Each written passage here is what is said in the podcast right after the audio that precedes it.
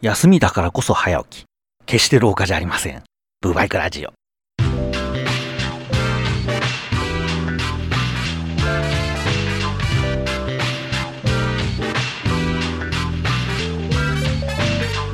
この時期、田んぼでじーっとして遠くを見つめて黄昏れてる、あれは詐欺かな？を見かけますけども、あれは餌的なその虫とかカエルとかがたまたまそこを通りかかるのを待っているの？あんな目立つ学校で、その虫とかカエルなんか小さいですよ。相当食べないといけないと思うんですけども、あれものすごいコスパ悪くないですか？大丈夫なのか詐欺と。まあ、毎年心配するんですけど、毎年やってるってことはあれでなんとかなってるんでしょうね。本当かな？あ、お盆なんでですね、お墓参りに行ってきましてですね。まあ、そこそこ近いんで、歩いて行ける距離ですから、まあ、暑いんで車で行きますけれども、えー、私もね、小さい頃蹴ってたあれは、クヌギの木になるのかな？に、そのペットボトルの罠みたいなのが仕掛けてありましてですよ。ああいうのをセットしないともう取れなくなってるのか、みたいなこと思ったり、たまにね、テレビでもそういうのやってるの見ても、あの、幹をじっと見てね、あ、いたっつって直接捕まえたり、その罠を仕掛けたりしてますよね。あれ？思って、木を蹴っ飛ばさないの？と。私ら小さい頃は、かかとのところでね、ガンガンガンってやれば、まあ、カブトムシは飛んでちゃうんですけど、クワガタはあんま飛ばないですし、その木を掴む力も弱いんで、すぐにポトポトポトっと落ちてきたもんですよ。まあ我々はそれを集めるだけみたいな。これやるとね、まあスズメバチはちょっと注意しないといけないんですけど、その木にはね、蝶々とかカナブンとかも止まってるわけですよ。まあそいつらはね、飛んでっちゃって、クワガタだけが落ちてくるんで、クワガタ取るにはこれが一番いいはずなんですけどね。まあただね、平田クワガタはそんなことじゃまあ落ちてこない。そもそもそんな止まり方をしてない。平田っつって大体木の狭いとこへね、潜り込んでましたよね。だから、こればっかりは目視でね、探して、あ、いたっつってなったら、その幹をひっぺがすかね。で、後ろからつつくと奥に奥に入ってっちゃうんで、細い針金みたいなのを頭の方に潜らせて、クワガタが後退してきたのを引っ張り出すしかないと。そんなことしないとなかなか取れなかったもんですけども、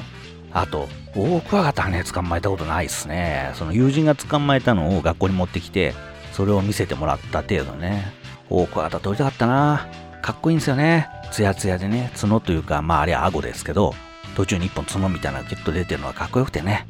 で、どうやら桜の木に来るらしいぞみたいなガセ情報に踊らされて、桜の木を見に行って謎の毛虫を気持ち上がってみたいね。桜の木はね、妙な虫がいっぱいいるんで嫌いだったな。まあそんなこと言いつつですね、多分もうクワガタですら直接触れなくなっているサボテンがお送りするブバイクラジオ始まります。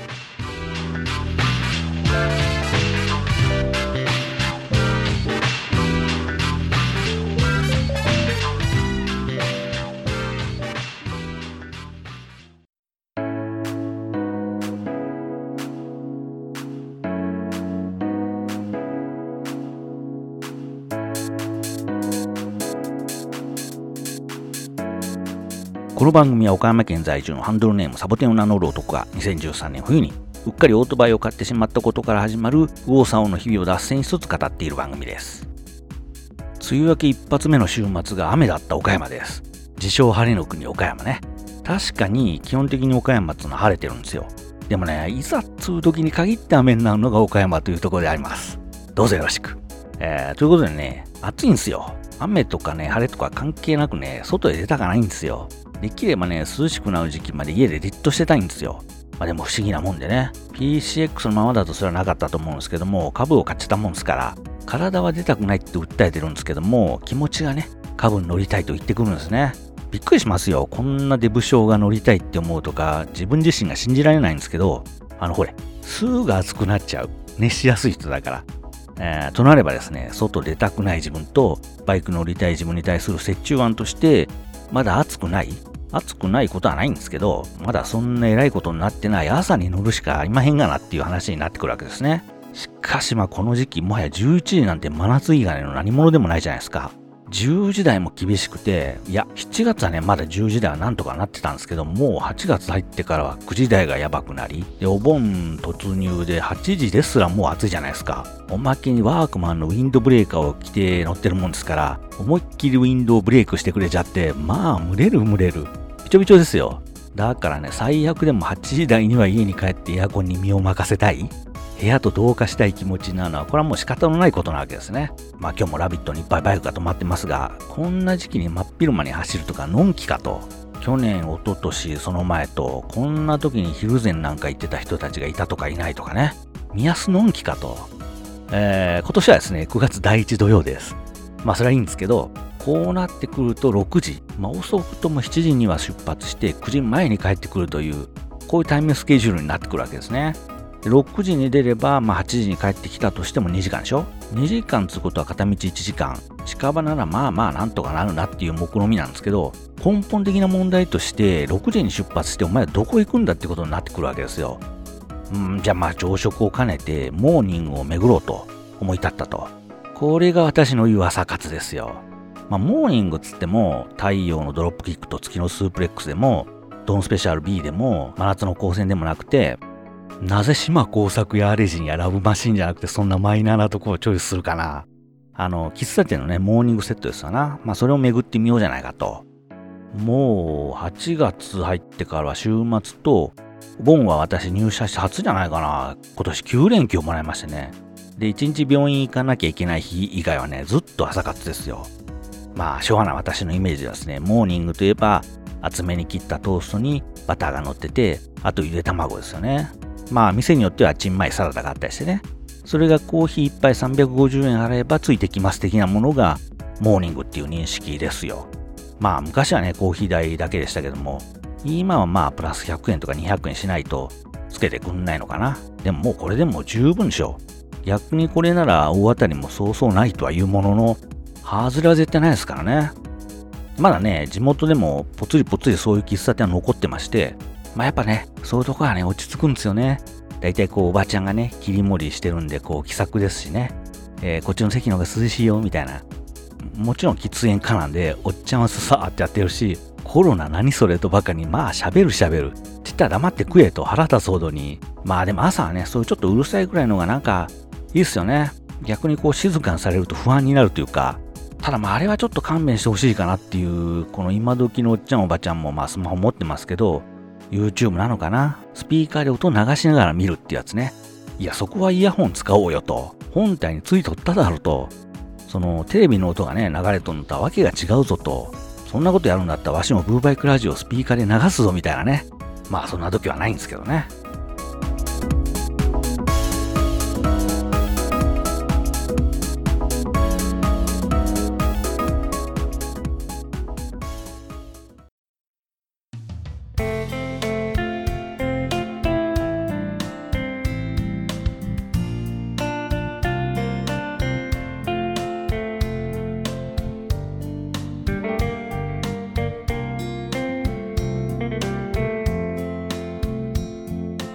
トーストもいいんですけど、和食もね、捨てがたいものがあって、まあ、おっちゃんおばちゃんのことを言いましたけど、私も肉体的にはもうおじいちゃんに片足突っ込んでますから、トースト周りなんだけど、和に、和の朝ごはんにも行きたくなるんですよね。そのご飯にね、生卵で TKG、卵かけご飯を行きたいみたいな。そこへあったかい味噌汁があれば十分と。お漬物があった日には大喜びみたいなね。ああ、そうっすよ。昨日行った喫茶店はね、小餅昆布がついててね、あの濃厚な味がすっげえ嬉しかったな。おお、これこれこれみたいな。この店ハードリピート決定なんちゃうんみたいな。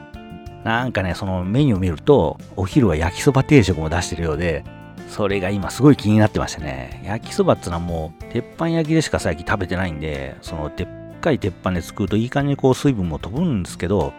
喫茶店でやるこのフライパンだとちょっとこうしっとりくるんですよね。だからその喫茶店はチャーハンじゃなくてピラフを出すんだと見てるんですけども、ちょっとベタっとした喫茶店焼きそば長いこと食ってねえな、みたいな。これはちょっと言っとかんとなと思ってるとこなんですけどもね。ただなかなかね、そういう和の朝食メニューを用意してるとこも、喫茶店はなくてね、トースターにね、パン突っ込んどきゃいいトーストとご飯炊かなきゃならない和朝食じゃちょっと手間がね。まあ、そんな中ですね、岡山県北に一大勢力圏を築いている鶴屋というお惣菜屋というか、お弁当屋というか、お食事どころというか、そこがね、朝7時から空いてるんで、そこのイートインはね、朝定食っていうのがあるんですよ。まあ、この近辺だけでも5、6軒ありますんで、えー、今日は何々店にしようみたいな気分で選んでみたりしてね、味はどこも同じなんですけども、ここのね、朝定食がまさに、ご飯と味噌汁と生卵と漬物少々なんですよ。これが350円だったかな。もう十分ですよね。まあ、生卵もね、体調によっては呪われる危険性がありますもんで、まあ、できれば温泉卵をチョイスさせてくれるようなオプションがあれば助かるんですけども、まあそれでもね、卵かけご飯は美味しいよっすね。あのね、その旅館的なところで出てくる朝食もそうなんですけど、味付け海苔がついてたりしますでしょう。あれまあ一袋じゃないですか。TKG にしても納豆にしてもまあそのままいただくのも当然ありなんですけど、さらにそこへ海苔を巻いてっていうのもやりたいじゃないですか。一袋で足りるかバカ。世間の人あれ足りてるんですかね？いやいやいや、最低2袋あわよくば3袋欲しくないですか？味付け海苔をもっと出せ。あと、がっつり食事みたいなとこもありますよね。この前行ったとこなんて、この小さいハンバーグ的なものまでついてて、朝からみたいな、これもうランチちゃうんかみたいなことになってましたですよ。お金もしっかりね800円ぐらいしましたけど、まあ、逆にあのボリュームで800円なら安い方かもな、みたいなこと思いながら、あのー、ファミレス系、まあ、うちの地元ですと、えー、ガストとジョイフルとトマトオニオンくらいしかないんですけども、あ、ココスがあるんですけど、オープンがね、確か10時じゃなかったかな。朝メニューがないっていうね。いやいやいや、朝メニューのないココスに何の魅力があるのかっていう話ですけど、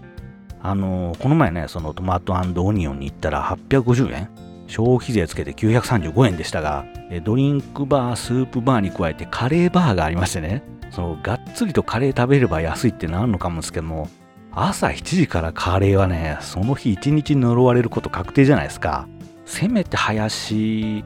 あ、そうっすよ。うちの地元のココイチね、林をメニューに入れてないんですよ。どういうことだ、ココイチと。わしはココイチで林を食いたいんじゃと。だからね、まあ、がっつり系はちょっとね、そういう意味では、ジョイフルの和定食っぽいやつ、豚汁定食だったっけ？ご飯と卵と豚汁みたいな。あれよかったっすね。ドリンクバーもついてますし、この前ね、そこに納豆をつけてしまいまして、ちょっと失敗だったかなと。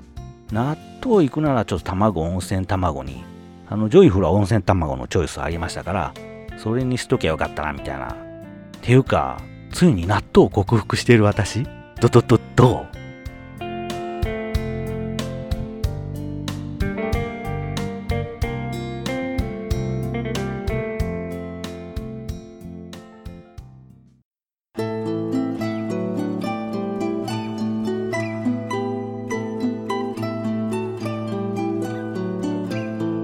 ネットでよく見かけてる朝ラーなんて世界は夢のまた夢でね、その岡山市内とかね、倉敷市内まで行けば、朝早くからやってる製麺所みたいなとこもあるし、朝ラーやってるラーメン屋さんもあるんですけど、こんな限界集落、誰が限界集落ですか？こんな片田舎じゃそんなところがあるはずもなく、まあ、さっき話したね、鶴屋では朝うどんっていうのやってるんで、まあそれでもええっちゃええんですけど、たまには朝ラーしてみたいよね。せめて9時ぐらいに開けてくれる店でもあれば、これだって朝ラだと言い張ることもできるんですけど、大体この辺のラーメン屋さんって11時ぐらいにオープンですからね。まあずっと思ってるんですけど、その時短営業、時短営業言うてますけども、今だからこそ営業時間を延ばすというか、まあ、変えるというかね、他と差別化を図るべきなんちゃうみたいな。ただでさえ人手が足りないわけですよ。そんな時にね、他の店が開けている時間帯に自分も開けて、少ない客を取り合うって効率悪くねと思うんですけどね。そのむしろ朝ラーに特化するくらいの店が出てきてもええんちゃうみたいな。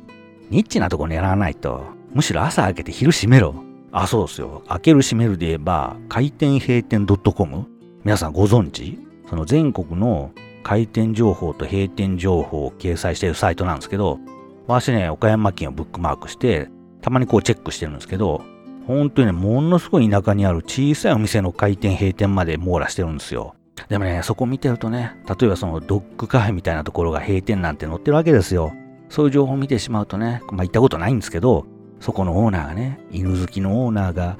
こういろんな夢を見てね、その店出したんだろうな、みたいなことを勝手に想像してね、すごいやるせなくなるんですよね。あ、岡山駅にですね、ちょうどあれ新幹線出たとこなのかな。成城石井ができたんですよ。高いんでしょ？岡山でやっていけるんですかね？っていうか岡山駅って郊外行けばね、無料の広い駐車場がある安いスーパーあるのに、わざわざ駐車場代払って高いもん買いに行くの？そんなセレブが岡山にいるの？いるのか？お金あるとかありますからね。わしもちょっと待せ。朝活の話は。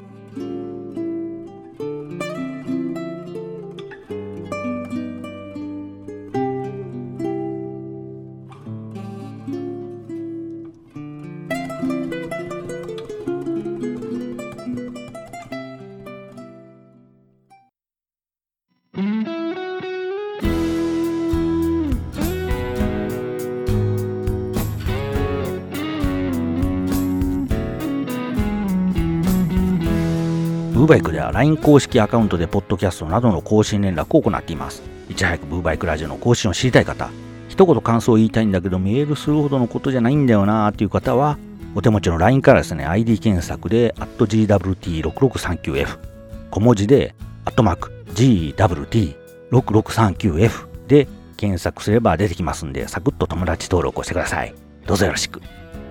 朝活ね、モーニング関係では、もしね、岡山にいらっしゃった際は、ぜひ立ち寄っていただきたいところがありますよ。昔話したような気がしますけど、もう10年以上前かな、近くによく泊まってたこともあってよく行ってたんですけど、岡山市北区ですね。岡山インター降りて53号線北上、唐高トンネルってとこを出て少し下ったとこにある2番館っていうとこね。ここの B セットが秀逸でね、コーヒーにプラスして、えー、ピザトーストとスパサラとアイスクリームがつくんですよ。なんせこれがね、全部うまいんですから。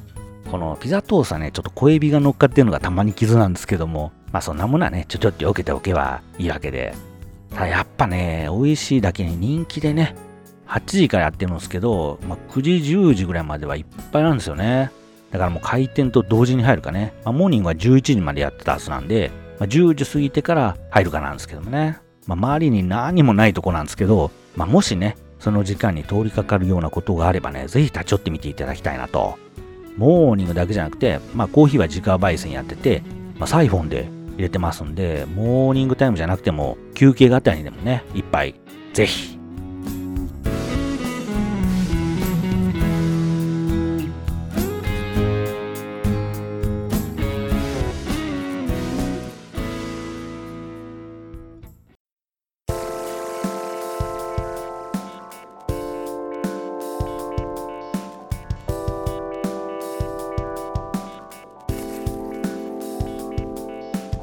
なんせこの前のエンディングで突如やったマジンガー Z トークが賛否両論でね、否定的な意見もらうと逆にそっちへ振ってやれみたいなことを思う昨今なんですけども、私の方からリスナーが減るように仕向けてるんですから世話ないわって話なんですけども、あのね、新日本プロレスをね、ネット配信で見てるわけですよ。そのプロレスっていうのは何日間かで全国回って、まあ今全国回ってるのは新日本プロレスぐらいですけども、その何日間を一つのシリーズとして区切って、まあ、最終日に大体大きいえー、両国国技館とか、日本武道館とか、大阪城ホールとかでタイトルマッチがありますんで、まあ、そこへ向けて、いろいろな仕掛けとかね、ストーリーを作っていくんですね。で、そのシリーズ同士もまあ繋がっていて、それらが絡み合ってお正月の東京ドーム大会へ向かって大きいストーリーが動いていくみたいな。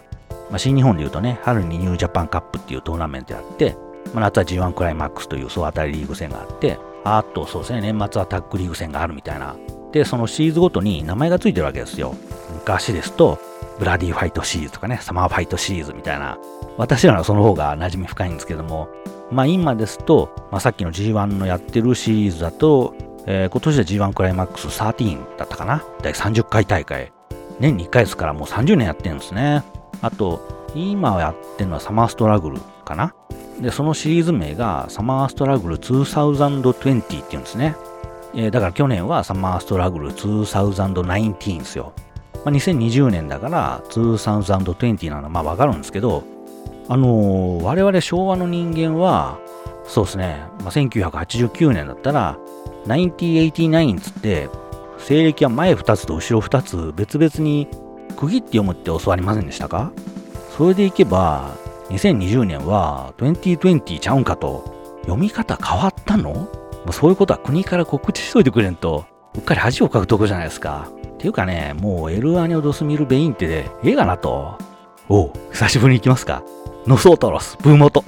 ブーバイクラジオ。また次回の配信まで。